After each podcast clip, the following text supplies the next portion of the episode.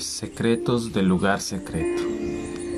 Llaves para avivar tu tiempo personal con Dios. Capítulo 9.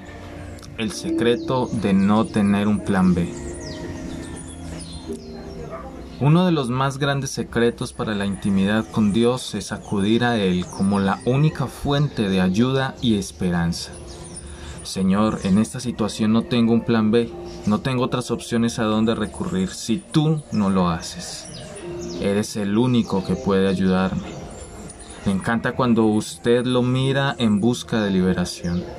Lo inverso también es verdad. Su celo se enciende cuando contemplamos otros salvadores.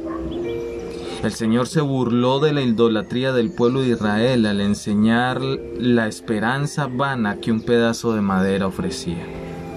Derriba los cedros y escoge un ciprés o un roble y lo deja crecer entre los árboles del bosque, o planta un pino que la lluvia hace crecer.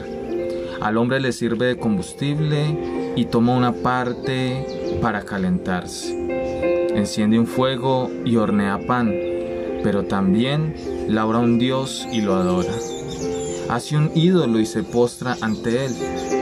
La mitad de la madera la quema en el fuego. Sobre ella prepara su comida, asa la carne y se sacia.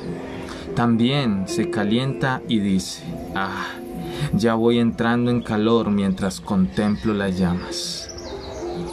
Con el resto hace un dios, su ídolo, se postra ante él y lo adora y suplicante le dice, sálvame, pues tú eres mi Dios.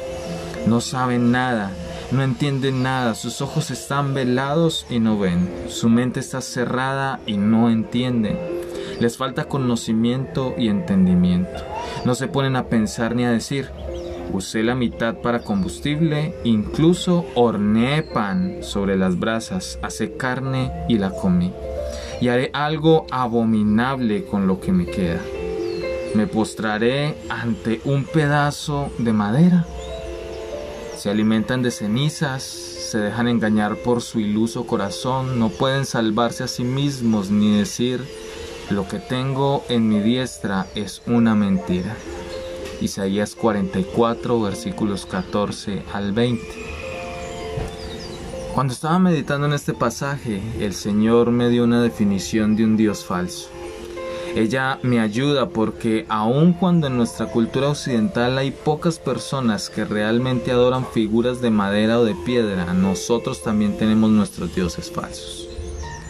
En este pasaje el Señor describe a los idólatras diciéndole en su bloque de madera, líbrame porque tú eres mi Dios. De modo que un Dios se define así, cualquier cosa a la que asignamos el poder de librarnos. Los occidentales tienen su propio conjunto de dioses falsos, fuentes a las que acuden para liberación en tiempos de crisis o de necesidad. Para que el lector comprenda, dinero, seguro de salud, tratamiento médico, recetas, seguro social, los comerciales de televisión promueven muchas alternativas para dar alivio. Pruébame, deja que cure tu dolor. Soy tu respuesta, no busques más. Ven a mí y te daré libertad. Algo dinámico sucede en su espíritu cuando mira a alguna de estas fuentes para liberación y dice, no Dios, tú solo eres mi libertador.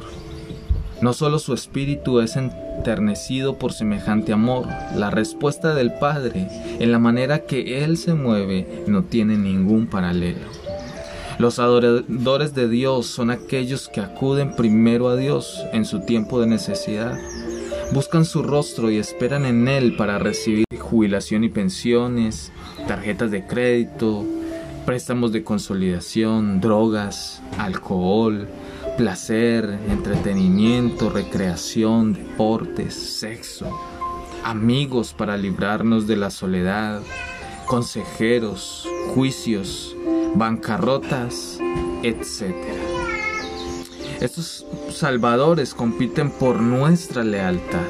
Donde quieran nos volvamos, los dioses de nuestra cultura están ofreciendo sus poderes, directivas y saber qué camino seguir. El lugar secreto se convierte en el umbral donde esperamos en Dios, buscando su poderosa intervención y clamando por sabiduría y revelación. Ocasionalmente el Espíritu le dirá, en esta instancia quiero que esperes en mí solamente y permanezcas en fe hasta que yo intervenga con mi poder en tu situación. Cuando Dios le da esta palabra, ajuste su cinturón de seguridad. Está listo para el viaje de su vida. Está entrando a la zona de Dios. Aquí encontraremos el material para los milagros esta es la dimensión donde Dios se levanta en su ira y venganza y causa destrozos sobre sus enemigos. Su tarea es mirarle, amarle y crecer en paciencia y en fe. La tarea de Dios es soltar su poder de resurrección en su tiempo y a su manera. No todas las crisis que usted enfrenta cae dentro de esta categoría, pero cuando sucede, entusiasmese. Está entrando en la supercarretera de los grandes santos de la historia. El camino donde Dios revela el poder de su brazo, el esplendor de su majestuosa belleza y lo impresionante de sus eternales propósitos. Es en relación a esta gloriosa dimensión que David señala, Solo en Dios haya descanso mi alma, de Él viene mi esperanza. Solo Él es mi roca y mi salvación. Él es mi protector y no habré de caer. Dios es mi salvación y mi gloria, es la roca que me fortalece. Mi refugio está en Dios. Confía siempre en Él, pueblo mío. Ábrele tu corazón cuando estés ante Él. Dios es nuestro refugio. Selah. Salmo 62, versos 5 al 8. Mientras escribo este capítulo, estoy personalmente en una gran necesidad de la intervención divina en relación con una enfermedad física. Estuve tentado a considerar otras formas para aliviarme, como este es aquel, un solo ojo, que Jesús señaló, Jesús dijo, el ojo es la lámpara del cuerpo, por tanto, si tu visión es clara, todo tu ser disfrutará de la luz. Mateo capítulo 6, verso 22. La antigua versión Reina Valera dice, si tu ojo fuere sincero, ya sea que se traduzca clara o sincero, la palabra griega original significa tener un enfoque singular, sin duplicidad, cuando su ojo está enfocado solo en Dios como su Salvador y Libertador, usted abre la plenitud de la luz que Él destina para llenar por completo su ser. Este enfoque singular era por lo que David oraba. Instruyeme, Señor, en mi camino, para conducirme con fidelidad. Dame integridad de corazón para temer tu nombre. Salmo capítulo 86, verso 11.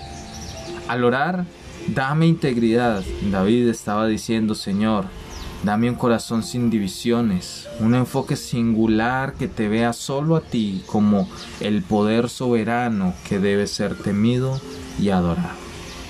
Las mencionadas anteriormente. En cambio, le dije al Señor, Tú solo eres mi ayudador. Si tú no me salvas, no estoy salvado. Si tú no me sanas, no estoy sanado. Si tú no me liberas, no estoy libre. No tengo otro recurso, ni plan B, ni plan alternativo. No estoy considerando otras opciones. Eres tú y solamente tú. Te adoro, tú eres mi Dios. En mi experiencia he encontrado que el Señor nos probará para ver si verdaderamente poseemos esta realidad. Él permitirá que una gran tormenta descienda sobre nuestra vida con un propósito estratégico. Nuestro reflejo natural será encontrar una fuente de alivio inmediato. Tratamos de explorar todas las opciones. Es posible, sin embargo, que esta tormenta haya venido para guiarlo a una dimensión más elevada de vida en el reino. Espero que pueda aprender el secreto. Cuando golpea la tormenta, corra al lugar secreto, asiente su espíritu y dígale a él con firme resolución, solo tú eres mi expectativa. Nuestro Dios ama mostrarse a sí mismo fuerte en beneficio de aquellos que no tienen otros dioses delante de Dios te bendiga.